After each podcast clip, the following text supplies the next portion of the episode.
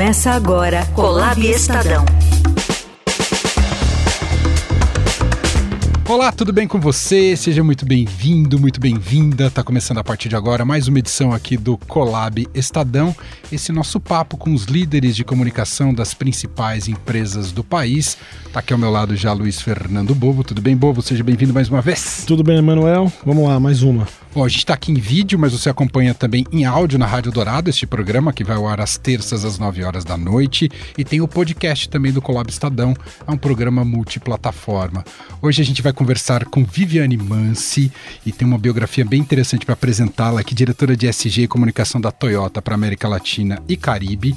A Viviane ocupa o cargo na Toyota desde 2018 e em 2020 assumiu também a presidência da Fundação Toyota do Brasil. Antes da Toyota, já atuou como líder em empresas como MSD, Takeda, GE, Votorantim. É mestre em comunicação, pós-graduado em liderança e negócios e formado em relações públicas na Faculdade Casper Libero. Tem mais de 15 livros publicados.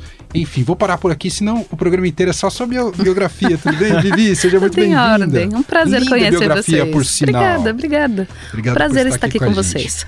Bom, já chama atenção logo de cara, quando a gente está falando sobre você, que você já traz embutida ali no seu, no seu cargo diretora de ESG, que se tornou algo muito valorizado hoje pelas empresas. Né? E eu queria começar te ouvindo os desafios que se impõem de ser uma diretora ESG, além de diretora de comunicação.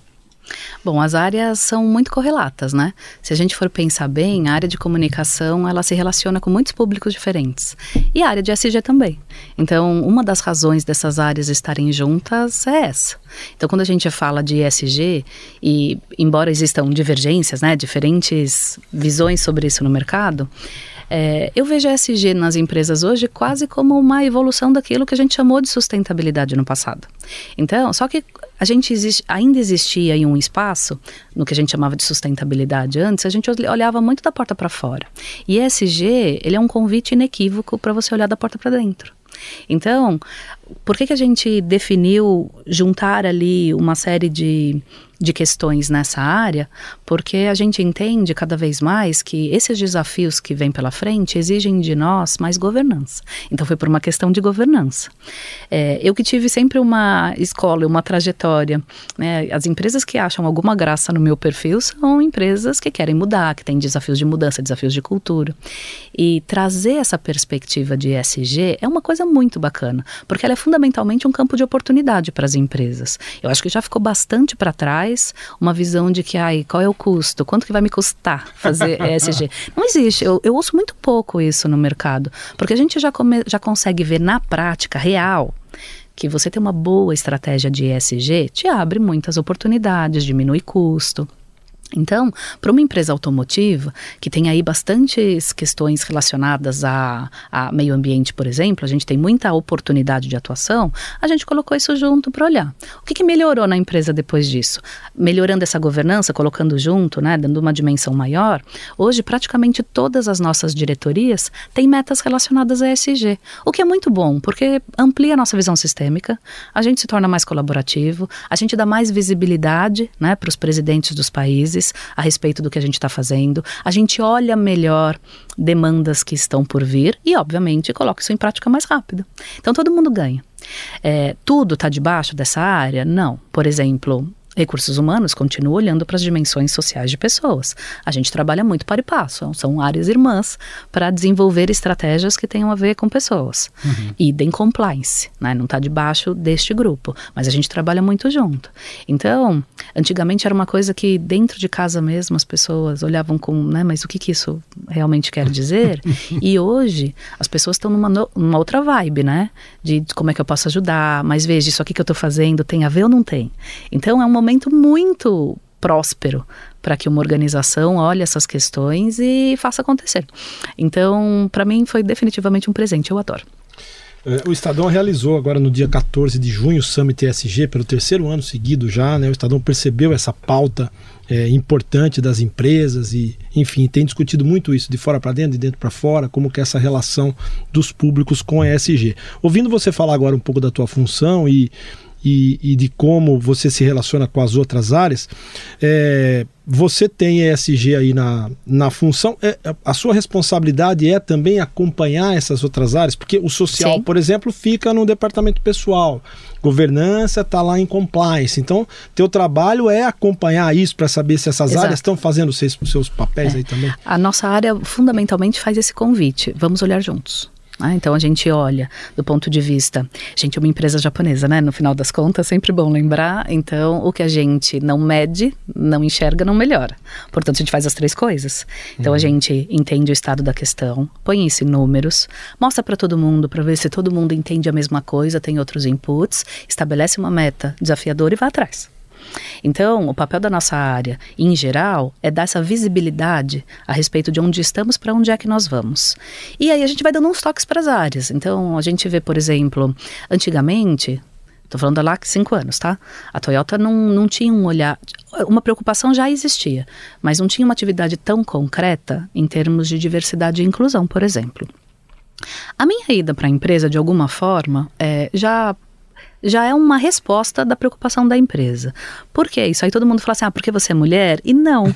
Mas porque as pessoas na Toyota normalmente entram né, em cargos muito baixos, e elas ficam 20, 30 anos lá dentro. Então, trazer uma pessoa de fora como executivo, essa era a grande disrupção da Toyota. Ah, legal. E eu entro numa posição que lá dentro a gente chama de é, officer regional, que as pessoas tinham em média 50, 55 anos, e eu entro com 38. Então, é, nossa, que impacto! E eu era a primeira mulher também.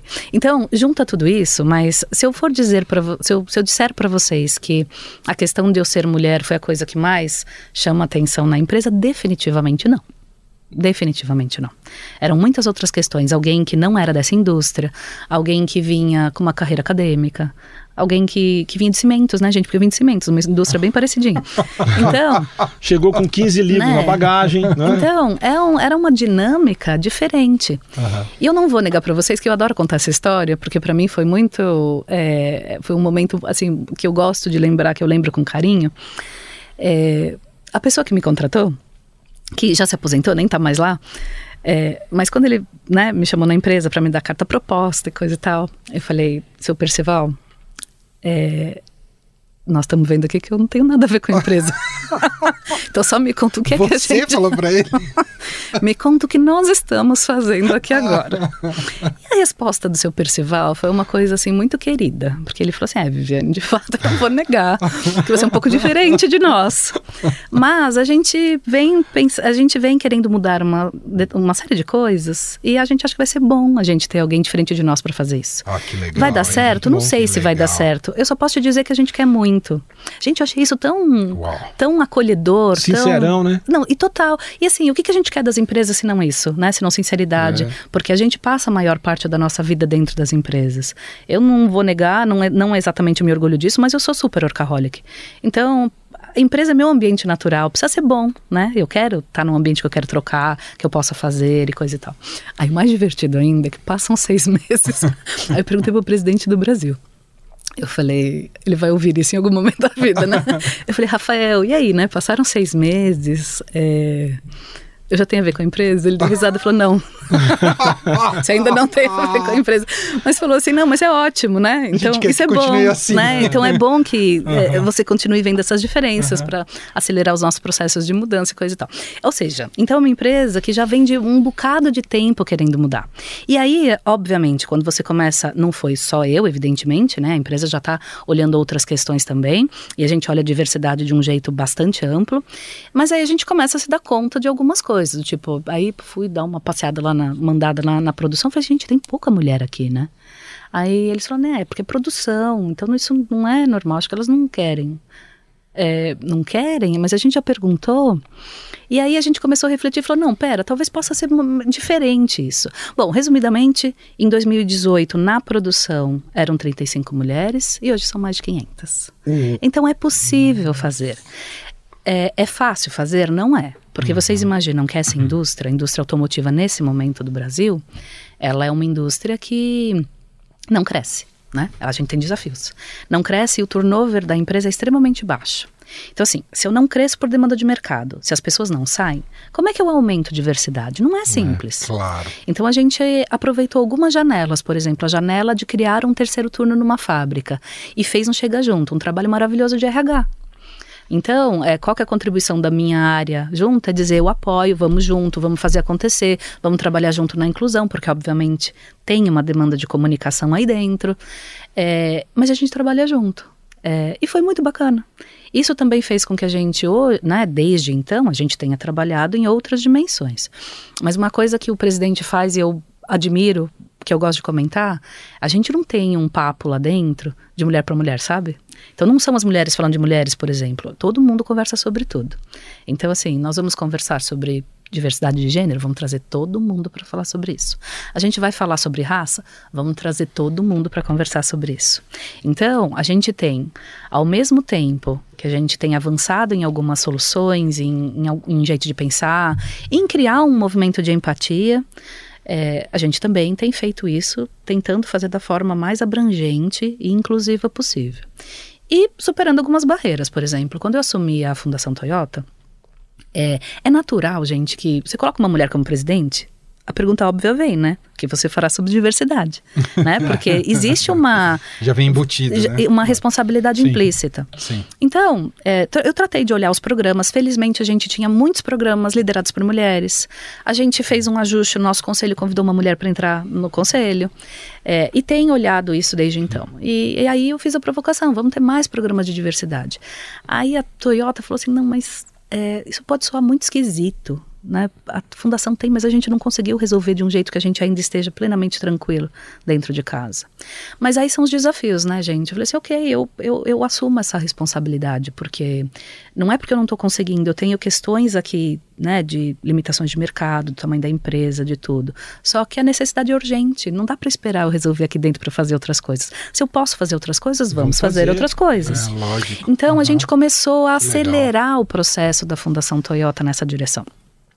E hoje a gente discute de um jeito mais amplo, né? A questão, a gente teve um bom aprendizado sobre as questões de gênero, a gente tem um número importante de, de pessoas com, com diferentes necessidades na empresa também, é, e a gente precisa avançar nas outras questões. E estamos avançando. Um cuidado, obviamente, né, que eu tenho que tomar é olhar meu próprio grupo.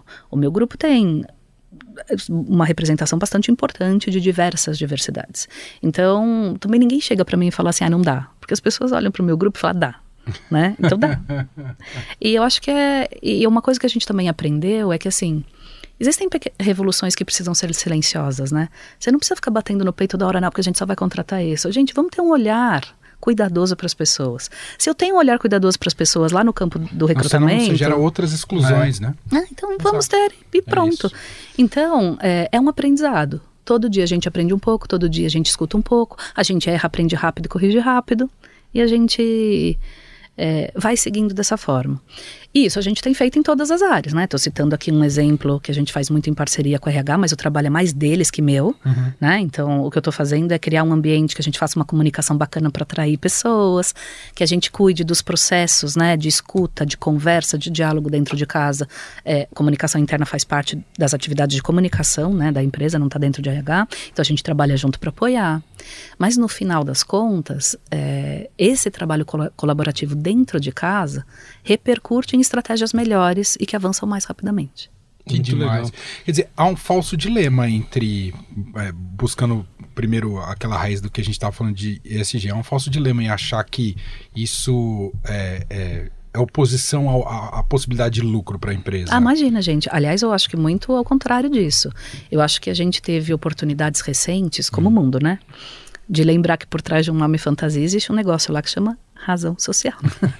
então, para que viemos, né? É, é, claro, olha, eu não estou dizendo com isso, gente, que qualquer marca vai sofrer muito se colocar no mercado um produto ou um serviço ruim. Assim, o mínimo que a gente espera como consumidores é que a gente tenha bons produtos e serviços que a gente definiu, decidiu comprar. Agora, a gente também tem um olhar sobre marcas e um desejo sobre elas delas irem além do produto e do serviço. Eu quero, o que me faz comprar uma calça jeans mais barata ou mais cara é aquilo que eu levo, né, da, do que eu projeto naquela marca. Uhum. E hoje as pessoas projetam um mundo melhor. Né? Então, é, é, natural que elas cobrem das marcas. Isso varia de país para país. Quando a gente pega um país em que as pessoas têm as suas necessidades mais bem atendidas, que o, o Estado consegue oferecer, você tem menos pressão nas organizações para fazerem isso. Não é o caso do nosso país. Sim. Aqui a necessidade é grande. Então, para qualquer área que você olhe, a necessidade existe. Então, as empresas são muito chamadas a como a gente vai resolver essas coisas. Então, eu acho que está numa hora de a gente fazer uma reflexão adequada sobre como é que a gente pode ajudar. Agora, é, isso acaba caindo na discussão de propósito, né? Que ficou um pouco, eu acho que chamuscada, porque também foi um, né? Isso caiu para algumas empresas quase como um golpe de marketing. Mas, na real, independentemente, né, de, você ter um desvio aqui e ali, gente tem uma discussão verdadeira sobre o que é que a gente vai oferecer. E você não consegue oferecer coisas que não estejam, coisas, produtos, serviços, que não estejam alinhados às expectativas das pessoas. Então, ter esse olhar sobre o que é que a sociedade quer, ele é fundamental para eu me posicionar e oferecer produtos. É, no final das contas, você não tem aí uma briga entre lucro e propósito. Né? Se o meu propósito não for melhorar a vida das pessoas, porque essa é uma grande expectativa da sociedade hoje, eu vou vender o quê? É. Não tem mercado. Então, e, e fora que, e eu estou muito engajado e faz parte das minhas atividades diretas as questões ambientais. O que, que tem aí dentro? Licenciamento de fábrica, o que eu faço com o produto, o tipo de motor que a gente vai decidir, é, como é que eu opero, o, que, que acontece com o meu resíduo, por que, que eu gero resíduo, o que, que eu faço com ele. Então, é um dia a dia, gente, que é intenso, né? Não é um dia a dia soft, né? Só de definir projetos que eu vou pôr dinheiro e acontece lá fora. É, é, ele é urgente, assim, na empresa, né? Se alguma coisa der errado, uma planta para. Então, não pode dar errado, a gente vai lá fazer isso com intensidade. Então, olhando as questões de meio ambiente, muitas das questões que a gente resolve ainda trazem economia para a empresa. Porque eu estou usando menos matéria-prima, porque eu estou gastando menos com é, para fazer a destinação adequada de resíduo, porque eu gero menos resíduo. Então, é, uma empresa hoje que olha com cuidado ESG, o primeiro benefício dela é economia. Uhum. É o primeiro benefício. Uhum. Né? É usar melhor aquele recurso que é finito, que custa para comprar, e a gente vai usar melhor. Então, não tem mais. Né? Em algum momento pode ter um dilema? Até pode, mas assim, dos meus exemplos que eu lembraria de cabeça agora para encher as duas mãos, são de economia. Quando começou essa, essa discussão sobre inovação né, nas empresas, a gente, as empresas começaram tendo ali os seus departamentos de inovação. E hoje, com todo mundo que a gente conversa, basicamente, você não tem mais isso, porque a inovação é transversal, está em todas as áreas, todo mundo pratica isso, é uma cultura que foi disseminada. Você vê o SG no mesmo caminho, ou seja, daqui uns anos você não vai precisar mais ter o ESG ali no teu, no teu cargo, porque isso vai estar disseminado. Esse é o caminho perfeito, né? Tem que ser assim. Hoje a gente nomina para facilitar né, que isso entre, seja incorporado, Empoderar. que a gente ganhe, né, que a gente ganhe escala num determinado momento não, não haverá mais essa necessidade. Né? O que é o melhor dos mundos, porque outros dilemas aparecerão.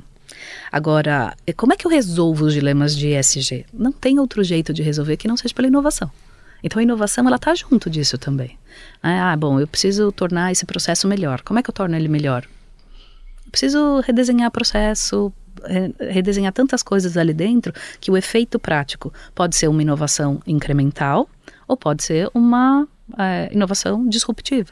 Quando eu falo, por exemplo, de novos achados da Toyota para que deixe de fazer a bateria como ela é hoje e comece a pensar numa bateria em estado sólido, porque ela poderia ser mais eficiente, ter menos resíduo, durar muito mais, ser mais eficiente, não é nada além de inovação disruptiva.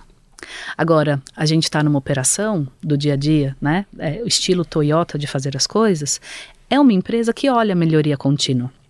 Então, assim, eu vendo carros a 200 mil reais e eu faço processos de melhoria contínua para economizar dois centavos. Por quê? Porque quando eu fizer muitos de dois centavos, em algum momento, isso se reverte para o consumidor como um carro mais acessível. A inovação claro. incremental tem um papel importantíssimo. Então a gente aplica 400 kaizens por semana.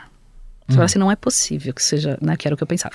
Não é possível que isso aconteça. e aí você vai lá viver a fábrica todo dia? Sim, é possível e acontece. Há 65 anos, que é o tempo que nós estamos no Brasil. Então, é um jeito de pensar, é um jeito de fazer. Uma coisa que é muito, do ponto de vista de processo, que eu acho bacana, né, que sempre me encantou muito na Toyota, É, não existe assim, ah, a gente vai fazer uma atividade nova, você faz um plano, né, de comunicação, uhum. faz um plano da atividade e mostra.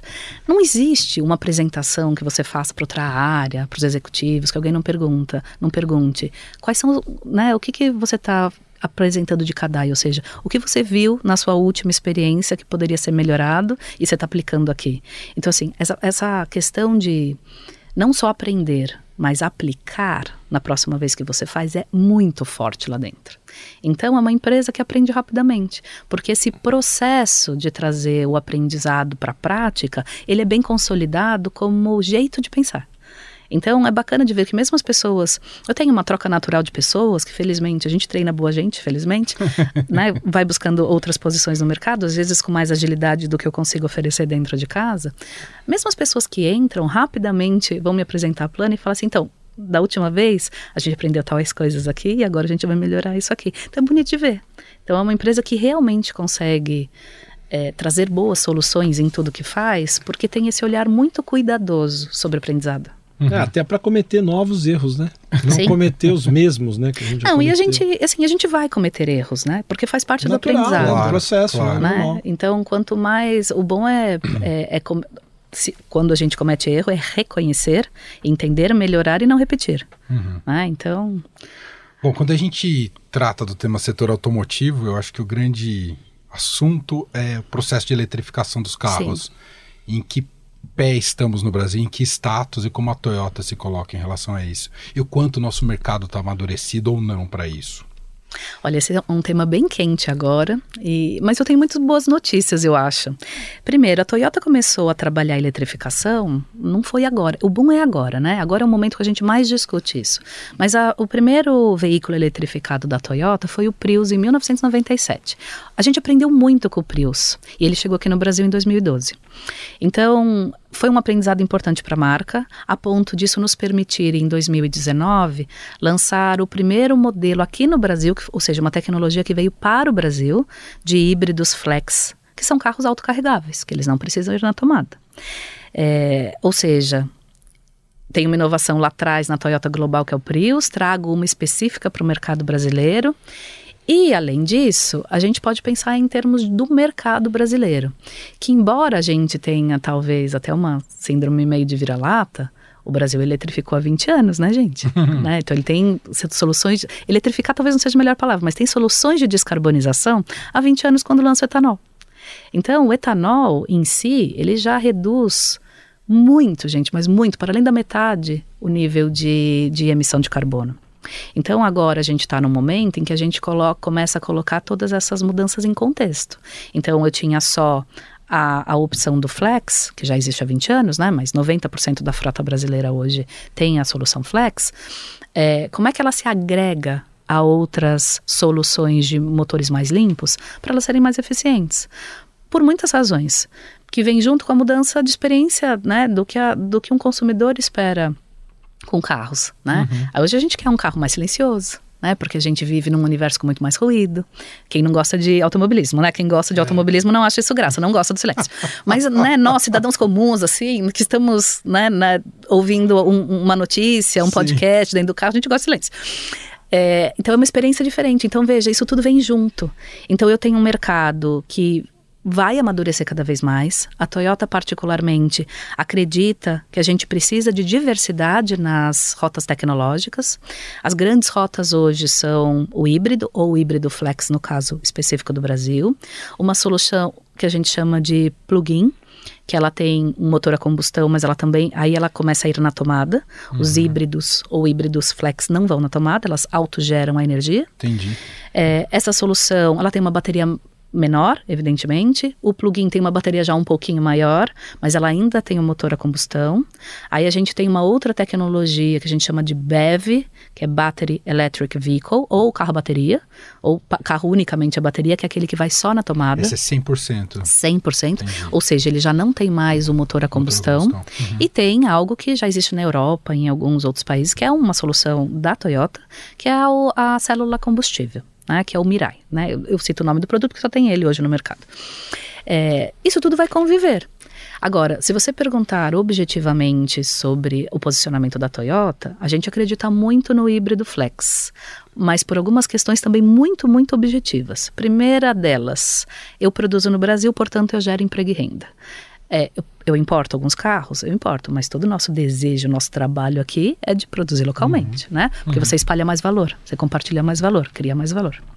Mas além disso, a gente também entende que tem três fatores que a gente tem que levar em consideração, é, que, que os consumidores levam em consideração. O primeiro deles é praticidade. Quando você tem um motor a combustão, você tem 40 mil, quase 42 mil postos de combustíveis no Brasil. Então, você não fica na mão, porque claro. você vai atrás deles, né? Então, do ponto de vista de mudança nos seus hábitos, muda muito pouco. À medida que você vai evoluindo de tecnologia, você vai mudando de tecnologia, é, a depender do seu estilo de vida, se você faz um trajeto mais longo, aí você precisa meio que combinar o trajeto, onde é que vai ter um posto de abastecimento, qual é o tempo que isso vai levar. Então, isso muda um pouco o seu hábito. Né? Para você comprar um híbrido flex hoje, você não precisaria mudar hábito algum. Entendi. Que é uma questão. A segunda questão é sustentabilidade em si. Então, a, a Agência Internacional de Energia já dá conta que em 2030, que é logo ali, já não haverá mais lítio suficiente no mundo para demanda.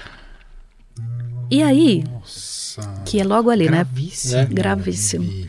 E só para dar uma ideia, é um dado da ONU, aliás, que eu ouvi recentemente. Existe bateria sem lítio. E não, e a gente está pensando em baterias que não são só de carros, né? Claro. É, Pensa em bateria de celular. Coisa, é, né? exato, exato. E um, né, um carro eletrificado pequeno equivale, em termos de bateria, 700 baterias. é bastante coisa, né? É. Nós estamos falando de volume.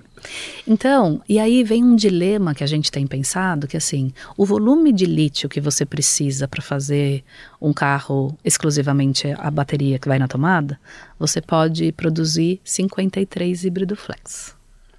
Então, num momento em que você tem algum tipo de escassez né, aparecendo aí no futuro, é, e do ponto de pensando sempre em descarbonização, porque esse é o compromisso final, claro, né, é, gente? É, claro, a, claro. a, tecnologia é um meio, né? Mas o compromisso é descarbonização. O que descarboniza mais?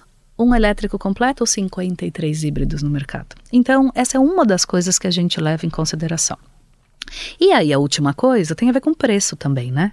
O quanto ele é acessível. A tecnologia híbrido flex, ela é mais, ela está mais ao alcance hoje do consumidor do que as outras tecnologias, do que a tecnologia plug-in e a tecnologia elétrica. No futuro isso pode mudar? É claro que pode. Quanto mais gente, quanto mais indústrias tiverem oferta de produtos, você tem mais competição, né? Você vai vendendo mais volume, naturalmente o preço cai. Mas isso ainda vai levar um tempo. Então, e no país dos biocombustíveis, com essa fartura e com essa benção, né, gente? Porque quais outros países vocês Nossa. conseguem pôr na mão que tem biocombustível como nós temos aqui? Então, a gente acha que o Brasil ainda se beneficia um bocado de híbridos flexes e essa é a nossa. É, esse é o jeito que a gente resolveu atuar aqui. Tanto que da frota de eletrificados no Brasil, quando você pensa todos os modelos, quase a metade dessa frota é feita exclusivamente de Corolla é, sedã e Corolla Cross híbrido flex. Uhum, uhum. Ou seja, é, continuamos lutando, obviamente a gente espera trazer outras tecnologias. A gente tem programa de visita na, na, fábrica de Sorocaba, aqui em São Paulo. É, as pessoas podem ver essas tecnologias, entender a diferença entre elas. Então, também é um momento nosso de escuta, de tirar dúvida, de mostrar as diferenças. Também é muito gostoso, é um prazer à parte dirigir um carro eletrificado, né, porque ele é muito mais silencioso. Você escuta o ruído das rodas no chão. Então, também é uma experiência diferente do que o que as pessoas estavam acostumadas até, ah, é até agora. Completamente diferente, né? Eu nunca tive oportunidade de dirigir, não, mas um dia eu vou lá só para experimentar. vá, vá, vá, porque a gente tem as quatro tecnologias que eu mencionei: híbrido flex, plug-in, o carro só a bateria e, e a célula a combustível disponível para teste. Sobre preço, a gente acabou de ver o governo incentivando as montadoras. Esse vai ser, você acredita que esse é o caminho ou não? Olha, a gente precisa. Bom, todo, todo esforço feito para que a gente amplie consumo, para que a gente dê oportunidade das, das, pessoas viverem melhor é bom. Mas a gente também precisa ter outras soluções de longo prazo. Então a gente tem aí um olhar é, muito cuidadoso, muito ansioso até com reforma tributária, tá. porque ela pode nos ajudar a entender, é, a ter previsibilidade futura para que a gente possa fazer outros investimentos.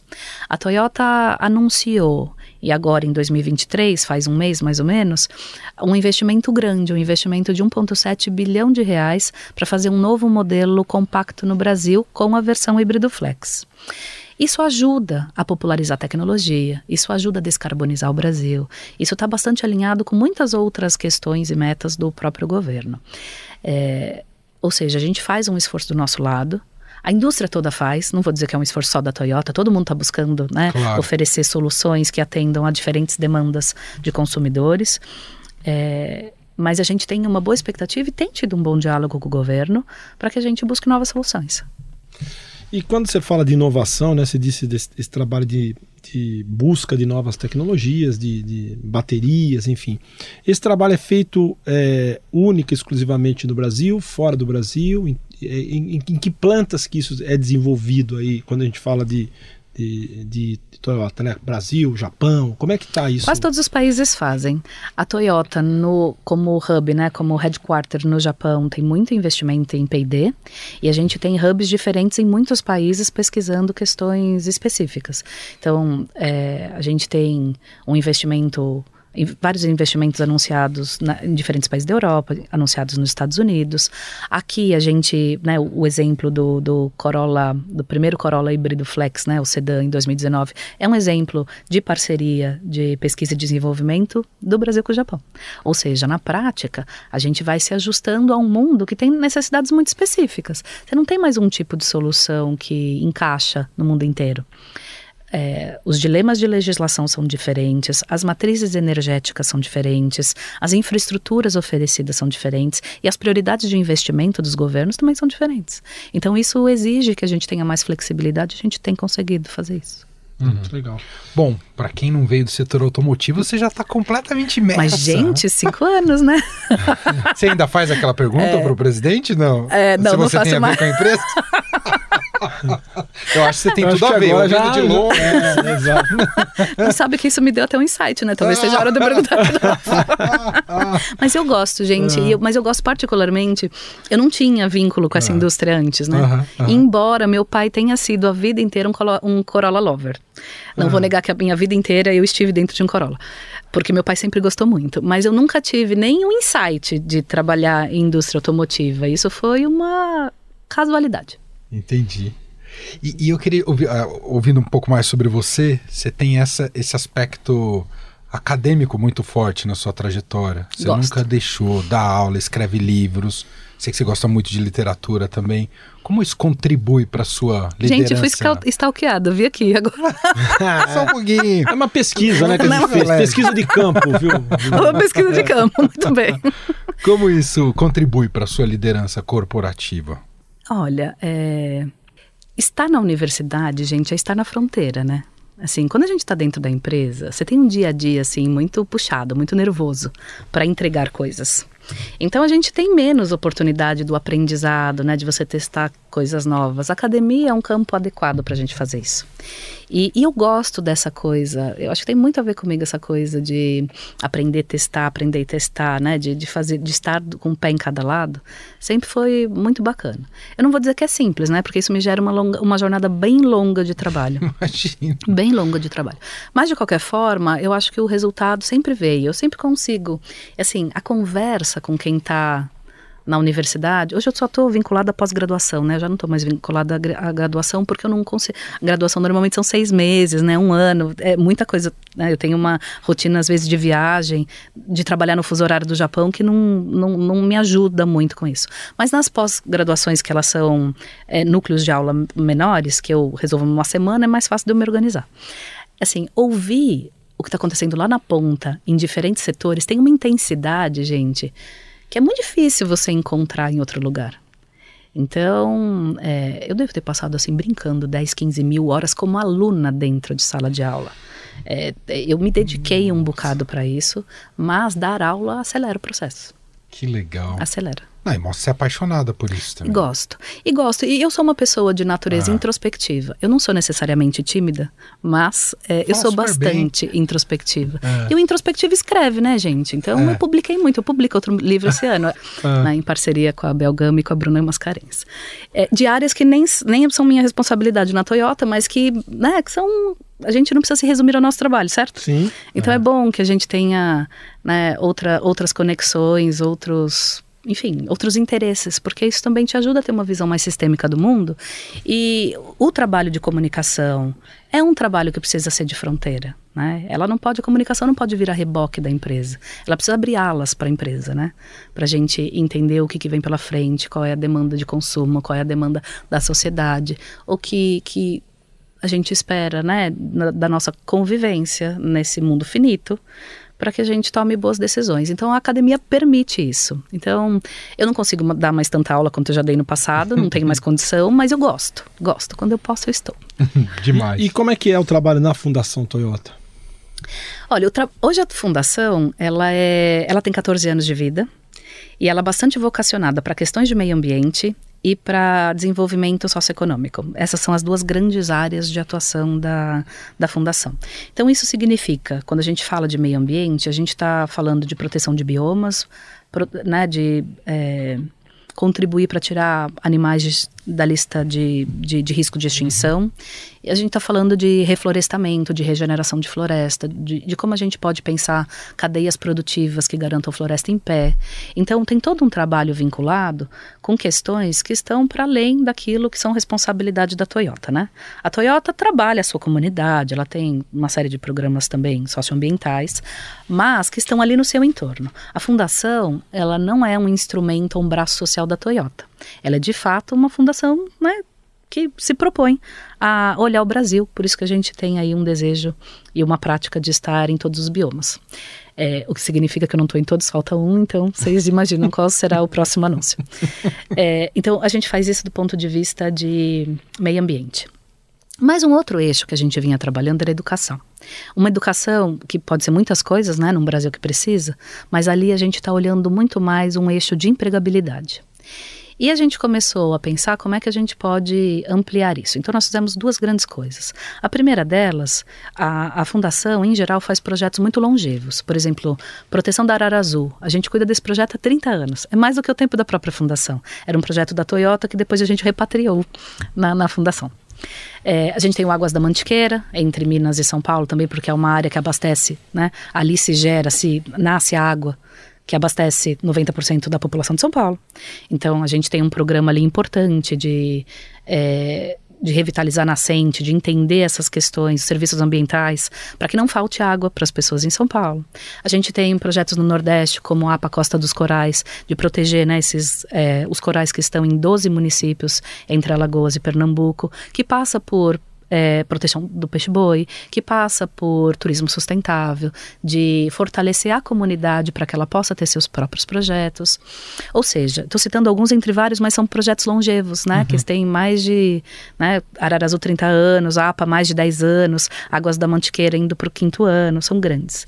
Mas a gente também aprendeu quando a gente fala em desenvolvimento social e econômico, as necessidades mudaram rapidamente. Então, hoje, a gente tem operado também por editais. Então, agora, no final de junho, a gente abre mais um edital, a gente premia três projetos por ano, mais cada um 100 mil reais, para que a gente estimule emprego e renda. Então, a gente dá preferência por diversidade, projetos que venham né, de, de, de grupos não representados né, na, na sociedade, na empresa em geral, que a gente possa fortalecer essas cadeias para ajudar a, a dar dá espaço, que, gente, a gente precisa buscar formas de não perpetuar pobreza, porque a gente ainda tem perpetuado pobreza, né? A gente tem algumas estatísticas globais que dizem que no Brasil uma pessoa leva nove gerações para mudar de classe social. Nove gerações, gente, são 200 anos. Nossa Senhora. 200 anos. Então a gente não pode normalizar isso, não. né? Então a gente tem trabalhado ali com mais intensidade, entendendo essa intersecção. Eu estou falando de educação, mas eu estou falando também de grupos que têm mais dificuldade histórica de avançar rapidamente, então a gente tem acolhido. Então a gente tem trabalhado nessas duas questões. Bom, esse é um primeiro aspecto. Um segundo aspecto é que a gente também hoje tem olhado a fundação como uma oportunidade de ser um é, um catalisador ou um agente de ESG da nossa cadeia de valor. Então, quando alguém da nossa cadeia, seja fornecedor, seja concessionário, diz para a gente, a gente quer melhorar ESG, a gente consegue fazer isso pela fundação. Legal. De muitos jeitos. Eu ajudo a fazer planejamento, ajudo a criar metas, ajudo a financiar projetos com a tecnologia, vamos dizer assim, né, tecnologia social, de saber fazer bons indicadores e metas e saber persegui-los. Né? Porque isso a Toyota faz bastante bem. bem. Que legal. Né? Então, a gente tem ajudado a dar mais tração para nossa própria cadeia, porque a gente também não é ilha, né? Não adianta uma empresa fazer isolada, a gente tem que fazer todo mundo junto. Então, a fundação tem se proposto a isso. Muito bem. Queria só fazer uma última pergunta, não sei se depois não, não. quer à vontade, complementar alguma coisa. A casa é sua. Quero te ouvir como é que a Toyota olha e tenta dialogar com as novas gerações no sentido de como elas enxergam para o carro, né? Porque eu acho que tem mudança de hábito também aí Sim. e de mercado. E como é que vocês estão observando isso? É, é uma mudança bastante intensa. Antigamente, a gente fazia 18 anos, a gente queria tirar carta, né? e, e, não necessariamente isso hoje é uma prioridade. Então, o que a gente vem conversado, o que a gente vem fazendo, é que a gente não quer ser só uma empresa de escolha para quem quer ou precisa ter um carro. A gente também quer ser uma empresa de escolha para quem precisa só usar né, um carro, porque mobilidade, gente, é, tudo que a gente pensa que a gente quer fazer de bom tem mobilidade envolvida. Então, não é fácil a gente dizer ou demonizar a indústria, tipo assim, a indústria não ajuda, né, porque, porque tem emissão de carbono, etc e tal, porque não chega, o que você compra online não chega na sua casa se não tiver transporte. Você também não estuda se não tiver transporte. Então, ou você não tem, você não viaja se não tiver não transporte. Vai trabalhar às vezes, né? né? Uhum. Então, é, o que a gente precisa fazer é tornar essa indústria melhor para todos. Então, a gente já tem uma empresa no mundo, e ela também está presente aqui no Brasil, que é uma empresa de mobilidade. Então, eu alugo carros por um dia, uma semana, um mês. Eu tenho processos de, de, de, de, de carros de aluguel, né, de assinatura, de, é, como serviço específico, eu faço frota. Então, essa empresa se chama Quinto, se escreve K-I-N-T-O. A Quinto, portanto, ele é um novo serviço da Toyota que a gente imagina que no futuro tem potencial de ser maior que a própria Toyota. Nossa. Então, e para quem é essa empresa? Para quem tem necessidades diferentes daquelas necessidades que nos trouxeram até aqui hoje.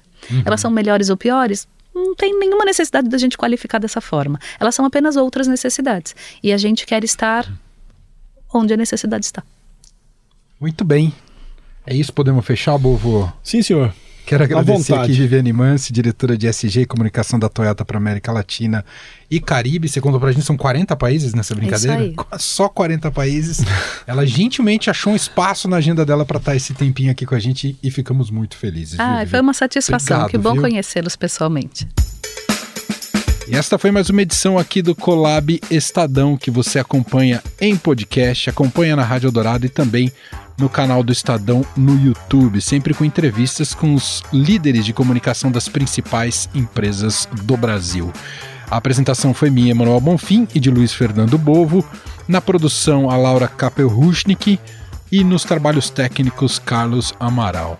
A gente se fala na próxima edição aqui do Colab Estadão. Obrigado, gente. Um abraço. Até mais.